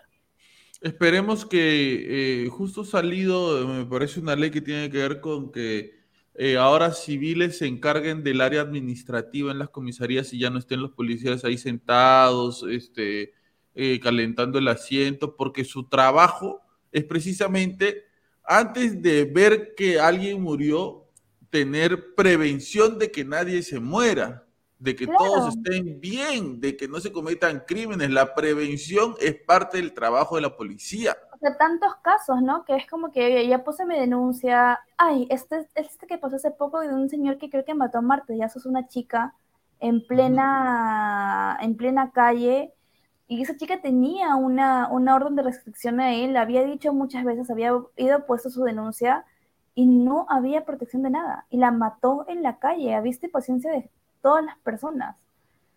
Entonces, es, es, uf, es, sí, es súper fuerte. Uh -huh. eh, ¿Cuál es el siguiente caso, Carmen? Eh, me gustaría hablar, creo que el de Marco Antonio. Oh, ¿Te acuerdas? Sí. ¡Qué buen caso! Sí, el de Marco Antonio. Marco Antonio era un estilista peruano muy conocido también en todo lo que es los famosos de acá de Perú. Eh, creo que, bueno, yo no puedo ser una persona buena humana, pero era una persona bastante carismática. O sea, se, uh -huh. se, notaba que era una persona muy, que tenía contactos con mucha gente de, de todo lo que es este Chollywood. Y eh, él lamentablemente fallece. Eh, no me queda muy claro si es porque lo querían, le querían robar y él estaba en una fiesta con dos personas. Él era una persona homosexual. Uh -huh. eh, estaba en fiesta con dos chicos y me parece que le querían robar y terminaron pues asesinándolo, ¿no? Que en realidad también fue otra cosa que, otro caso que remeció totalmente el Perú porque eh, aparte del tema de la homosexualidad, creo que la forma en la que lo encontraron, que estaba atado, o sea, fue muy fuerte. Recuerdo muy claro este, este caso porque se daba el gran show con Gisela. Uh -huh. No recuerdo si era en el canal 5 o en el canal 4, pero era el mismo tiempo en el que Miki Torres, eh, que era, me parece, un comentarista um, de periodismo deportivo, también estaba enfermo de diabetes. No, el, Miki Rospigliosi. Miki Rospigliosi, Rospigliosi. Estaba, estaba este, enfermo de diabetes y estaba en, en, la clínica y esto pasa en simultáneo, ¿no? O sea, él estaba ya, creo que me parece, en sus últimos días. Eh, y cuando pasó lo de Marco Antonio, recuerdo muy claro que se unieron muchas personas de la televisión en, el, en este programa de Gisela para hacer como con camisas blancas, como para hablar del tema, ¿no? Y mostrar un poco de apoyo. Y realmente no mencionan lo que pasó para que este señor, este Mickey Rospigliosi, no se preocupe porque ya estaba pues muy malo, ¿no? Pero sí fue algo bien fuerte, o sea, la motivación ahí fue robar, no fue homofobia hasta donde yo tengo entendido, pero pues sí, fue, fue algo que creo que dejó una, una huella en, las personas de, la esfera de, los famosos aquí en Perú. Lo que pasa es que, ¿sabes por qué creo que, que nos marcan tanto estos casos? Porque, el de los famosos, digo, ¿ah? porque nos muestran un lado que nosotros no conocemos de la gente que vemos constantemente en la televisión. Sí. ¿No? E, es, e, ese, ese lado como que, no sé si decir oscuro, quizás humano, ¿no? Eh, Marco Antonio era abiertamente homosexual, se sabía que era homosexual, pero no se sabía que tenía una, dos, cincuenta mil parejas, que viene siendo bien su problema, sino que lo que pasa aquí es que cuando comienza la investigación del caso, uno se da cuenta que el tipo era más joven que él. Decían algunos testigos que le pedía plata, que lo mantenía, que estaba como que siempre eh, pendiente de él, de sus cosas. Eh, algunos de sus amigos decían que este chico no les caía muy bien, que ya lo veían medio sospechoso, que era muy interesado. Eh, y después, mientras va avanzando la investigación, eh, dicen ¿no? que a él se le encontró amarrado, amordazado, incluso, incluso llegan a decir con signos de tortura. Sí. O sea, que lo habían golpeado para que él les dé dinero. Dinero. ¿No? Y, este chico que lo termina matando, que también eh, eh, con tremenda sangre fría primero dijo que no, y después, yo no sé, te juro, cómo alguien puede vivir con tanto remordimiento es dentro. lo que yo pienso. Yo no sé cómo pueden vivir, cómo pueden continuar su vida, o sea, cómo pueden terminar de hacer lo que hicieron, saber que tú has acabado con la vida de otra persona y continuar y pararte y decir, bueno, me voy a mi casa, me lavo los dientes, me duermo, vuelvo a mi trabajo. O sea, yo no Sangre fría, no, yo también. yo, mira, yo discuto con, mi novia, discuto y ya estoy como que tengo que hablar con ella. Solucionar el problema, claro. Quizás ha sido mi culpa, digo. Vamos a conversar, no, porque, porque uno se siente mal. Ahora imagínate matar y matar a alguien que con el que tú has tenido una relación. Sí. Que tú has conocido uno, dos años, meses, lo que sea, personas que tú has querido, que has besado, que han compartido cosas. Ya, eh, o sea, yo te juro que no, no, no, no contemplo una situación así. Entonces, y esto se parece mucho, no sé si tú te acuerdas, Carmen, al caso de un periodista que no se sabía, bueno, creo que no se sabía que era gay, pero un periodista que también terminan asesinando de esta forma. Eh, mm. era, era un periodista, me parece que de prensa escrita, muy conocido en el medio, este, que de repente deja de contestar las llamadas por teléfono, comienzan a, ver, a investigar, a ver, y lo encuentran descuartizado. ¿En una maleta en la Victoria? Sí, y también se supo que él era homosexual. Para mucha gente que no sabía, en ese momento la gente se enteró.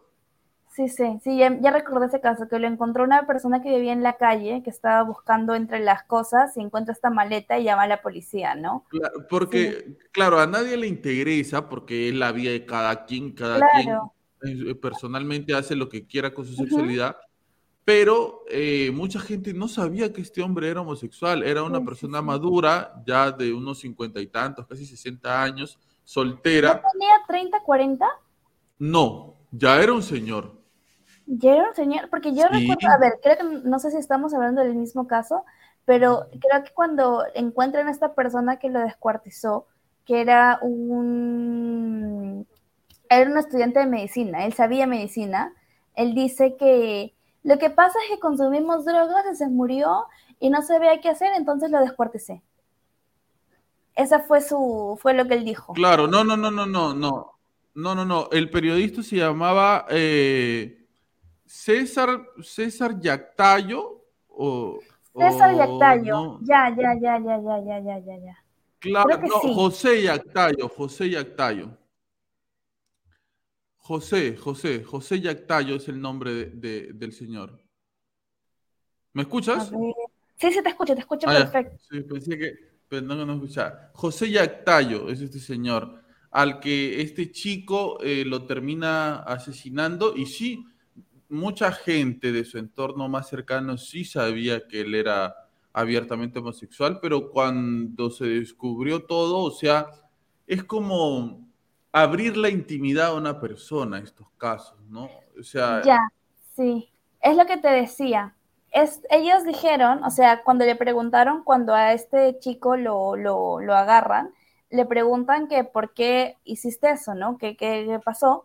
Y es lo que dice el que estaban tomando droga, bueno, que estaban bebiendo, que habían consumido drogas, que este señor Yactayo no respondía y entonces lo que a él se le ocurrió en ese momento fue y no es de verdad, o sea, yo recuerdo, recuerdo haber escuchado no, No, no se le ocurrió llamar a emergencia. claro, es como que si tu pareja, tu amigo, lo que sea, está inconsciente, lo primero que se me ocurre es llamar a, a los bomberos, ¿no? Y ayúdame, ¿qué está pasando?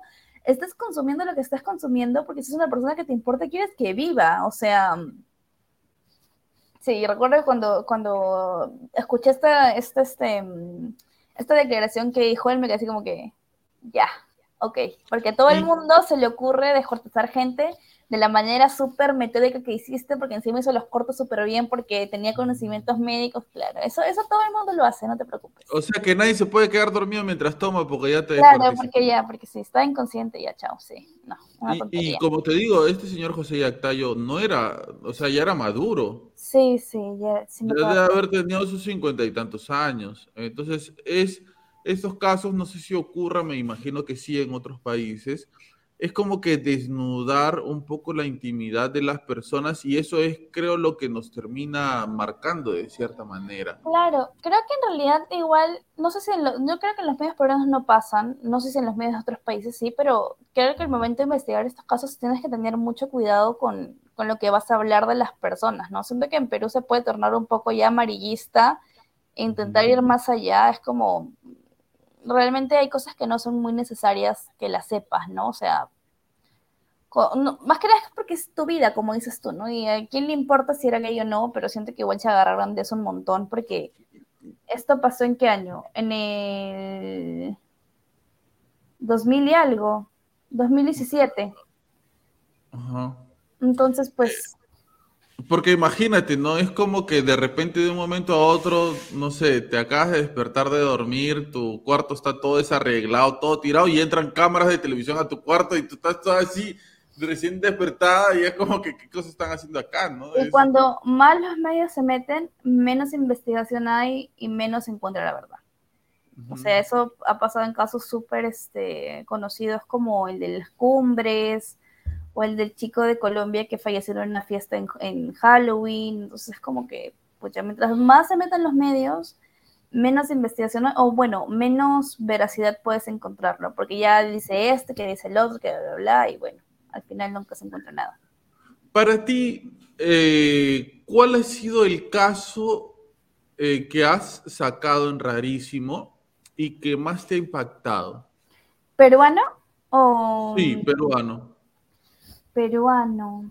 El de Viagra te dije que me impactó un montón por el tema de, verla a sus papás, pero un caso que eh, me gustó mucho investigar, que me impactó, es el monstruo de Armendaris. El monstruo de Armendaris es oh. un, claro, es un señor que en realidad em, es una, pues hace mucho tiempo, ¿no? De los 50 más o menos, cuando todavía había pena de muerte. Em, a este se pierde un niño. Para esto, igual contexto siempre es muy importante decir, esas épocas no es como ahora, los niños salían y pues en teoría no les pasaba nada, no había tanta supervisión de los padres. Era un niño pequeño que vivía en Barranco, eh, salió de su casa y al final lo encontraron en lo que era la Costa Verde, que no es lo que conocemos actualmente, em, muerto. Eh, no sabía qué había pasado, un panadero que estaba ahí señaló a una persona, esta persona era una persona afroperuana, era una persona que vivía en la calle, que había tenido ciertos, este, había estado en la cárcel un par de veces por delitos de robo, pero realmente más allá de eso no. Eh, lo acusó a él y a este señor lo metieron en la cárcel. Y dentro del juicio, pues hubo mucho racismo. Del momento en que lo encontraron y lo señalaron a él, pues ya era el culpable. Realmente mucha investigación no hubo. Dijeron sí, sí fue él toda la sociedad limeña se puso en contra de él también. Él cuando estaba eh, en el juicio también dijo que no había sido él, que ellos iban al final a darse cuenta que él no había sido. Esta persona que lo, que lo señaló como el culpable, porque supuestamente lo había visto llevándose al niño, luego dijo que en realidad solamente lo acusó porque una vez creo que le había dado una changaca y no le había pagado.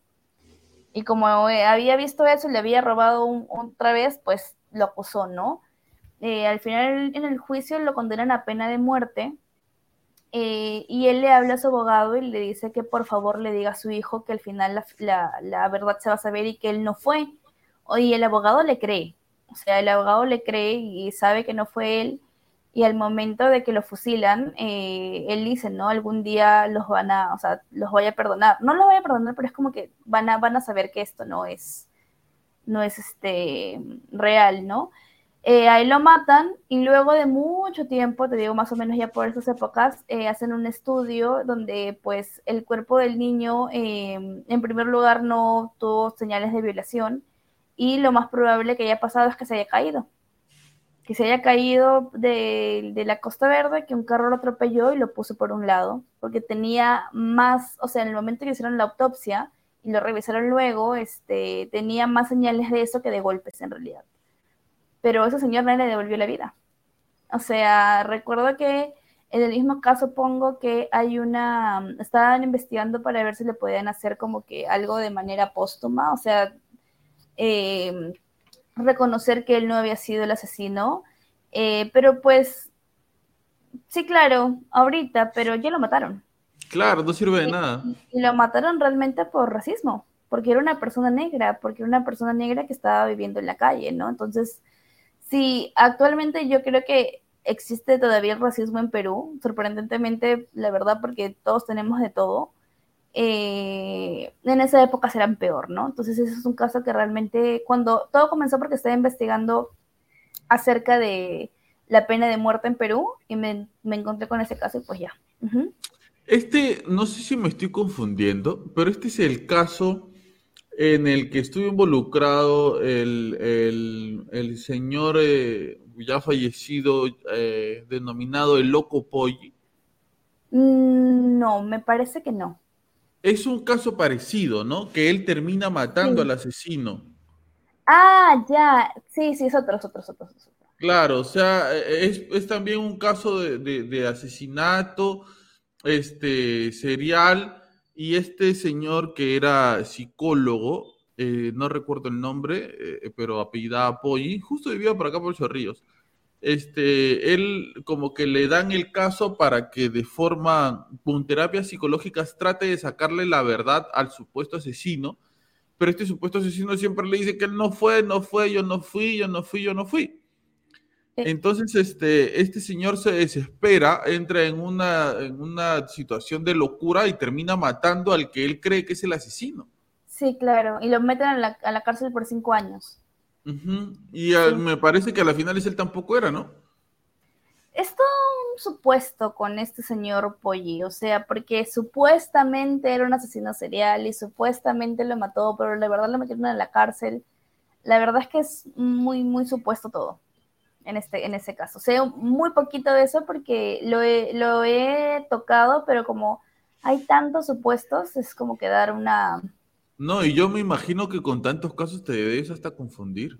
Sí, de hecho sí, sí, sí, sí. Claro, claro. Hay casos de Perú, hay casos de otros países. Y cuéntame, cuéntame el de, el de, el que más te haya impactado, pero de otro país. Quizás hay alguien de aquí, de este país. Maricela Escobedo, en México. ¿Ya? Ese caso no hay forma en que yo lo pueda ver sin llorar. Es un, lo, conocí por un documental en Netflix que se llama Las tres muertes de Maricela Escobedo. Te recomiendo muchísimo que lo veas, es muy bueno. El documental. ¿Cómo se llama, por favor? Eh, las, tres, Las tres muertes de Maricel Escobedo. Las tres muertes de Maricel Escobedo, ok. Sí. Este caso es muy fuerte, es muy... Lo he hecho dos veces, lo subí la primera vez en Instagram y luego tuve que volverlo a investigar más para subirlo a YouTube. Y se trata sobre una señora que vive en México, por la parte del norte de México, que tiene un problema muy fuerte de narcotráfico. Entonces, ella se va a vivir a Juárez, tiene hijos, la menor de sus hijos se llama Rubí eh, Fraire Escobedo, y ella la manda a su hija a Estados Unidos este, a, que estudie, ¿no? La señora era, enfermera, pero realmente era como toda mamá latinoamericana que busca siempre salir adelante, tenía negocios en todos lados. Eh, eh, o el chico, discúlpame, no recuerdo el nombre, es que siento que he borrado su nombre de mi cabeza porque realmente lo odio.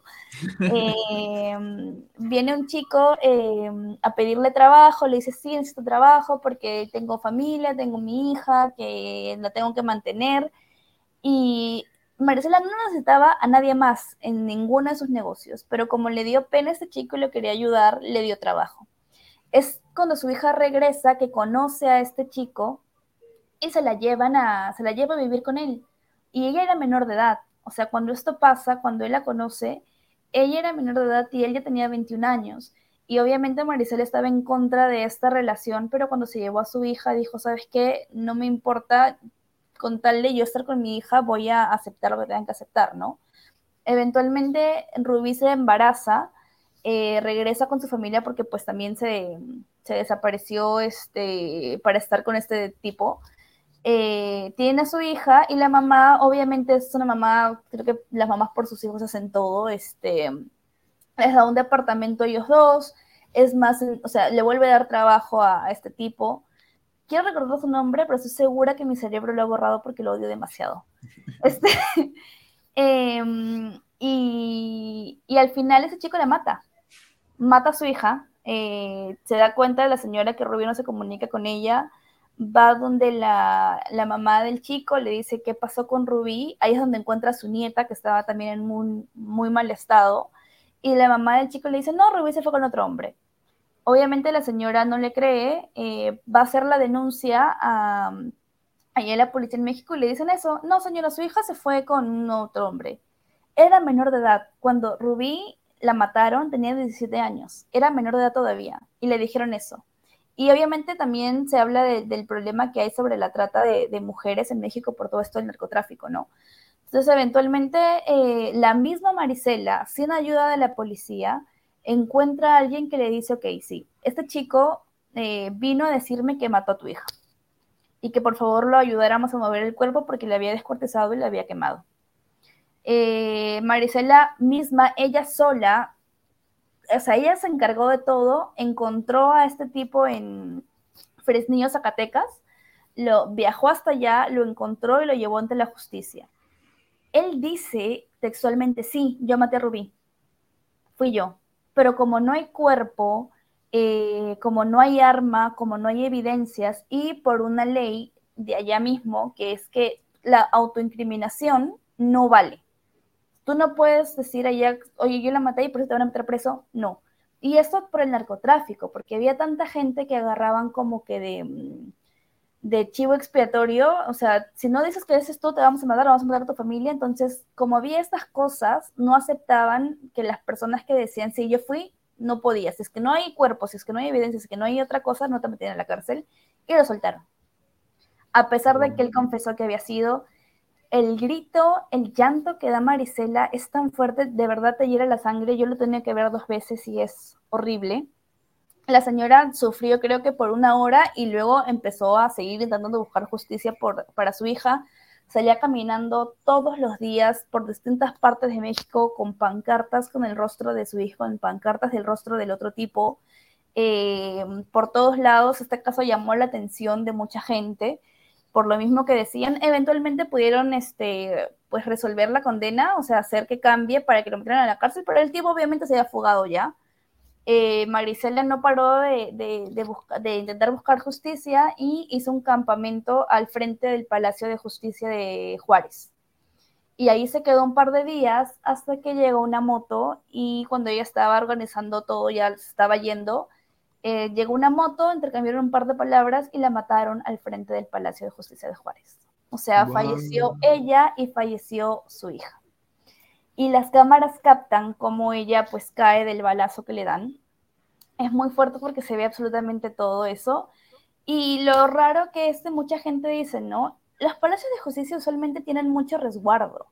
Estos lugares son lugares donde hay cosas importantes, pero ese día no había nadie.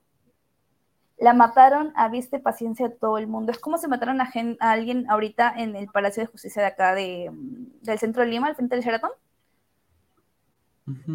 Es como si mataran a alguien ahí.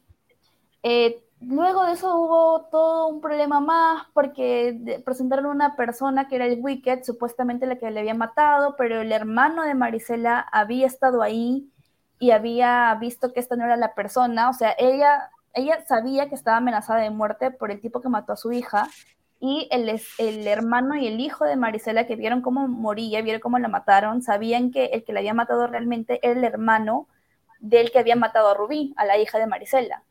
Entonces lo presentaron al Wicked, sabían que el Wicked no era, al final del Wicked se quiso retractar en la cárcel y intentó decir como que no fui yo, la verdad es que me amenazaron para mm, que si no decía que era yo iban a matar a mi familia, y cuando le iban a dar audiencia, murió. Murió.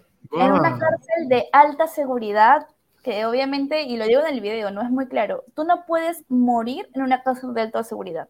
Lo dejaron, o sea, el man confesó y de hecho hicieron que lo mataran porque la mamá fue a reclamar, me parece que la mamá o la esposa fue a reclamar porque dijeron que habían muerto de un paro cardíaco, pero al final la autopsia salió que había sido estrangulamiento. Entonces, eh, no hubo justicia, no hubo justicia porque este tipo, eh, quiero recordar el nombre, es que de verdad no recuerdo su nombre porque realmente lo odio. Está bien marcado ese tema de, del asesinato de mujeres, sobre todo en Ciudad Juárez, en México, ¿no? Sí, sí, sí, sí, las muertas de Juárez. Sergio Rafael Barraza Bocanegra fue el feminicida. Eh, al final, pues él también falleció, porque como estaba metido en el narcotráfico también, eh, en una redada policial lo mataron. No hubo justicia para Marisela, no hubo justicia para Rubí. Los hijos de Marisela, los que quedaban, tuvieron que irse de, de Juárez porque los estaban amenazando de muerte.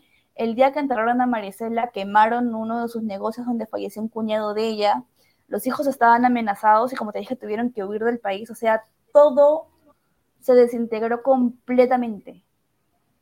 Solamente por un imbécil, de verdad, perdón, pero es que de verdad lo odio, odio ese tipo, es, siento que es lo peor que le puede haber pasado a la humanidad. Y es el caso que más me ha impactado porque, de hecho, me identifico mucho con la lucha que tuvo Marisela por intentar buscar justicia por su hija porque siento que mi mamá haría exactamente lo mismo. O sea, siento que si algo me pasara a mí, mi mamá no se cansaría entonces está intentar buscar justicia y muchas veces me he cuestionado si es que eso me gustaría realmente o no. O sea, porque me gustaría que, o sea, obviamente no me gustaría pasar por algo así, pero siento que si llega a pasar, no me gustaría que le pase nada a mi mamá, pues, ¿no? O sea, me gustaría que, pueda decir, ok, no se puede y seguir adelante. Claro, que, le llegue la resignación, ¿no? sí, pero es un caso muy fuerte.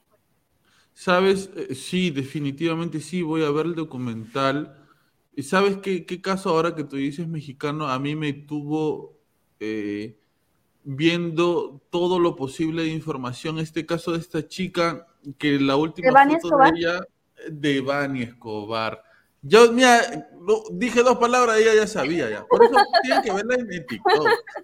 Este, lo de Devani Escobar es, es wow, no sé, yo no, yo no, no sé qué cosa es, porque cuando salieron las imágenes de, este hotel, que, ella estuvo corriendo por aquí, por allá, después el hotel saca un video medio turbio, eh, haciéndose publicidad ellos mismos, la encuentran en un lugar donde un periodista había estado previamente. Sí, sí, sí, sí y no había nada. Al parecer la, la, pusieron ahí después de muerta o días después.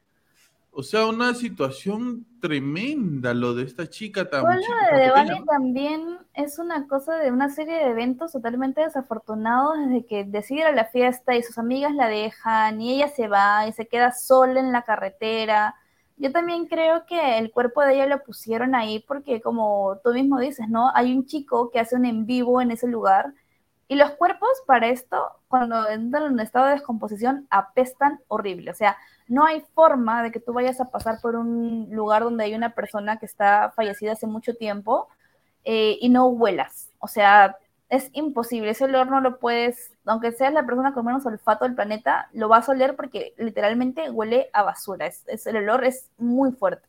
Entonces el chico pasa por ahí y hace un en vivo por este lugar. Lo encuentran como que en un pozo a ella. Em, y, dice, o sea, literalmente lo graba, no huele nada, no ve nada. Y a los días la, la encuentran ahí. La encuentran ahí ya que supuestamente se asfixió, supuestamente se ahogó y es, es, tan tonto, o sea, yo no, yo no entiendo, o sea, es como que si sabes que le van a hacer una autopsia, ¿por qué eres tan cortito de mente y dices, ay, es que se ahogó? O sea, la, la chica tenía signos de, de, abuso sexual, si es que no me equivoco, y tenía signos de golpes, entonces es como... Y tuvieron que cambiar de, de, personas que estaban investigando como dos, tres veces, ¿ah? Sí, y esto también, obviamente, despertó mucho mm, mucho el, tema de los medios de comunicación porque los papás no se cansaron. O sea, porque por todo ese tema de que estaba sola, de las imágenes, de bla, ¿no? Al final, eh, no recuerdo exactamente cuál ha sido el, cómo se resolvió este caso porque salía demasiada información. O sea, era demasiada información y ya yo no podía saber qué era lo que estaba pasando de verdad a qué es lo que decían las personas. Porque habían muchos videos, habían muchos supuestos, eh, cuando se le ve corriendo decían que se estaba escapando de alguien, otras personas dicen que realmente había consumido algo, es como que es, muy triste realmente porque al final, sea lo que sea, la mataron. Ella no falleció porque se cayó o porque un accidente, a ella la mataron. Entonces sí, es, es totalmente lamentable. Eh, un poco para, para cerrar eh, esta, esta conversa, ah, querida Carmen, ¿Qué, después de, investigar, de leer, de ver tantos casos, eh, ¿qué reflexión sacas de todo esto después de ver familiares matando a su propia familia, novios, esposos matando a su familia, hijos, hijas asesinando a sus padres? ¿Qué, conclusión, a qué conclusión llegas después de, de todo esto? En que realmente nunca terminamos de conocer a nadie no tienes una idea de lo que va a pasar al día siguiente en tu vida. O sea, puedes estar tú súper bien y ya mañana se acaba todo, hoy día, dentro de unas horas se acaba todo. Es como, realmente no deja de sorprenderme. Espero no, nunca realmente ver un caso y decir, ah, ya. O sea, realmente espero sorprenderme siempre, o sea, no, no, no sacarme tanto, intentar distanciarme tanto de los casos que no me afecte. Siento que igual todos te dejan un sinsabor, ¿no? Tienes que continuar igual pero pues sí, solamente pienso en eso, en que nunca terminas de conocer a las personas realmente, o sea, no, no tienes una idea de lo que puede terminar pasando con la persona que acabas de conocer, quizás en la universidad, y piensas que es tu mejor amigo por toda la vida y quizás no sabes si esa persona que te puede quitar la vida. O sea, es tan sorprendente todo lo que pasa. Porque no solamente el móvil es el dinero, ¿cierto? Claro. Sí, hay, muchas, hay muchas formas, hay que se te nubla la visión, está la ira, hay tantas cosas por la, hasta lo más tonto que puedas pensar. Claro, porque incluso el móvil puede ser una obsesión, eh, puede ser sexual, puede ser celos. Eh, eh, y celos de todo tipo, celos profesionales, celos de, de estudiantil, o sea, tantas cosas. Y si bien existen personas con un perfil de mm. problemas de toda su vida, existen personas que de un momento a otro se convierten en un asesino. O sea, algo se gatilla en su mente y matan a alguien. No sé si has visto, hay una serie que ha salido en HBO y hace un tiempo, que es de una chica que se llama Candy, que es la asesina del hacha. No, no, no, no, no. Eh, es una serie que trata sobre em, unas señoras que viven en los 70s, 80s, que un grupo de, de, personas que viven en Estados Unidos, me parece que en el sur, y una de ellas decide serle infiel a su esposo. Pero cuando te digo que lo decide es porque realmente toma la decisión. O sea, ella dice, ok, quiero serle infiel a mi esposo y va a ser con esta persona porque yo siento que no sé qué, que hablar. Va con esta persona y le dice, oye, le quiero ser infiel a mi esposo, ¿tú también quieres serle infiel a tu esposa? Ese señor como que al principio dice que no, pero al final son infieles y hacen todo un plan y dicen, ok, vamos a hacer de tal hora a tal hora, en tal hotel, vamos a estar, hacen todo como todo una, un esquema. Y al final ellos en realidad quedan en que solamente van a ser como que infieles, pero al momento en que se llega a poner personal, eh, pues se separan, ¿no? Al final terminan separándose porque ese señor quiere como que intentar arreglar las cosas con su esposa y la otra señora pues confronta también a su esposo. Pero cuando, mm, como te digo, todos eran amigos, ¿no? Me parece que es Candy, la persona del hacha, va a la casa de la, de la esposa con la que le estaba haciendo infiel. La señora le dice, tú, eres, tú este, has sido, te has metido con mi esposo, ¿no? Y la chica, esta Candy, le dice como que ya no. O sea, sí pasó hace mucho tiempo, pero ya no y la señora se desquicia completamente, saca un hacha y realmente la quiere matar y Candy lo único que hace es defenderse, pero llega un punto en donde realmente se da cuenta que, o sea, porque intenta escapar y todo y la señora le corta una parte del, dedo, eh, se da cuenta que no va a poder y la mata. Spoiler, recontra spoiler, recontra spoiler. Creo que que una alerta de, de spoiler acá pero eso es en base a un caso real. Eh, y, tiene este momento de ira y termina con la vida de la otra, de la otra persona. Y obviamente en el juicio pues salen un montón de cosas. Ya, ya spoilé un montón, así que voy a seguir spoileando. En el juicio sale que en realidad Candy no es una persona violenta ni nada, solamente que en el momento en el que estaba era ella o la otra señora.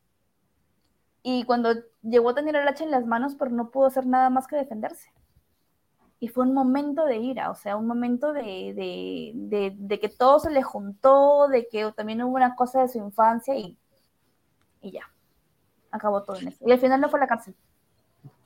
Bueno, claro, quizás le hayan alegado la defensa propia, ¿no? Claro, Amor y Muerte se llama la, la, la serie, te la recomiendo mucho a todos los que están viendo esto, Amor y Muerte en HBO, muy buena. Eh, Carmen, ¿cuáles son los casos que se vienen para rarísimo que estás investigando? Mira, estoy como que no he sacado video en YouTube hace un largo tiempo eh, porque quería sacar uno acerca de la alerta Amber. Pero tengo tantos casos. ¿Puedo decir un pequeño spoiler? Puede ser que saque el de Cancerbero, que es un caso que me interesa mucho. El de Cancerbero, el de la alerta Amber y quizás pueda ser uno de Tupac quizás. Mm, el de Cancerbero es bien misterioso también, sí, sí, ¿no? Sí, sí, sí, El de Cancerbero es súper misterioso. Lo encuentran con los pantalones abajo, este, con los cuchillazos en la espalda. Y supuestamente eh, dicen que había escrito una canción como que diciendo cómo iba a morir, que supuestamente no es que se haya aventado, sino que lo mataron, no sé, si está bien creepy todo lo que pasó ahí. Me gustaría hacer una cosa paranormal también, pero pues estoy viendo. Y, sobre todo el tema de las cámaras, ¿no? O sea, el dueño, el dueño del condominio en donde sucede todo era papá de la mujer del tipo con el que pelea Cancerbero. Sí. Y la, mujer se va al extranjero y no se sabe más de ella, ¿no? O sea, las investigaciones se, dilatan mucho, muy, muy, muy complicado ese caso, muy complicado. Mucha gente dice que tiene que ver mucho el tema político, coyuntural por las canciones. Eh, estaba sacando. Eh, sí. sí, sí, es muy, muy buen caso. Yo también te juro que cuando lo vi por primera vez traté de buscar toda la información posible para continuar viendo, pero ninguno de los, de los videos que he visto hasta ahora tienen una respuesta 100%. Es creo que no hay no hay una respuesta 100%. Creo que es otra de las cosas donde solo sabes que las únicas personas que saben lo que pasó fueron las que están involucradas.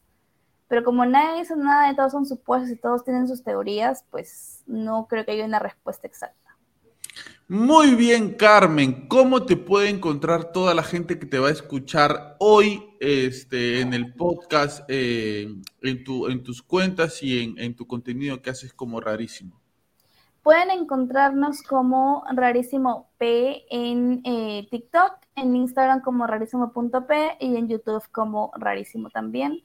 Eh, y ya, eso nos pueden encontrar en esas tres plataformas. Estamos pensando a ver si pasamos cosas a, a, YouTube, no, a Spotify, pero pues bueno, por ahora en esas tres plataformas. Claro, y muy pronto se viene el podcast de Carmen rarísimo, en donde van a hablar así de a largo entendido de los casos, así como estamos haciendo ahora. Podemos hacer una segunda parte, ¿no?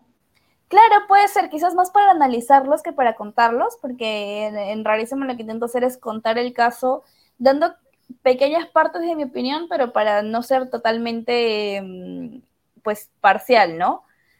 quizás en el podcast ya pueda hacerlo más este, analizando todo lo que pasó. Y hacer una segunda parte aquí, ¿te parece? Sí, Hablando me encantaría, de más casos. me encantaría totalmente, sí, sí, sí, Ya, ¿qué tal? ¿Cómo te has sentido? ¿Bien? Sí, súper bien. ¿Ya ves? haz tu podcast, haz tu podcast, haz tu podcast, Carmen, haz tu podcast. Y muy bien, muchísimas gracias por estar aquí, por acompañarnos, por ser parte, por supuesto, semana tras semana de este querido podcast sacamos el jueves el iceberg de nuestra propia sección Historias para no dormir. Ya, pues ya hemos hablado de todo, de Chima, por qué hicimos esto, el otro. Hemos hablado el día sábado largo y tendido con información que por ahí yo creo que no has escuchado sobre el, sumergible Titán, que lamentablemente oh, este, se, hace, hace poco nada más eh, terminó con la vida de cinco personas y hoy, domingo, estuvimos colaborando con nuestra querida amiga, amiga Carmen de Rarísimo, que muy pronto vamos a sacar una segunda parte hablando de más casos eh, misteriosos, feos, este, con, con, mucho, no sé, yo, yo cada vez que escucho sobre estos casos tengo una, tengo sentimientos encontrados porque si bien siento un poco de, de no sé si es temor de la miseria y lo malo que pueden ser los seres humanos, también me siento agradecido por lo que tengo, ¿no? Uno se siente eh, bendecido y agradecido por el momento en el que está, por la familia que tiene y porque no se ha cruzado hasta ahora con ese tipo de personas, ¿no? Y ojalá sigamos así. Ojalá sigamos así. Muy bien, recuerda, siempre recuerda que si tú estás pasando por una situación mala, fea, delicada, estás pasando por un mal rato, pon nuestros podcasts, te vas a reír, vas a escuchar información. Tenemos contenido subido un montón, muchos duran más de una hora, una hora y media, dos horas, dos horas y media. A veces nos vamos densos y nos vamos más de dos horas. Te puedes acompañar de nosotros mientras estás haciendo los quehaceres del hogar, mientras te estás yendo a, cómo se llama tu trabajo, mientras estás regresando. Si quieres dormir, pon el podcast para que dormamos juntos. Estamos también en Spotify y en todas las redes sociales como Habla Pablo Podcast. Muchísimas gracias, Carmen. Muchísimas Muchas gracias, a ti por la invitación.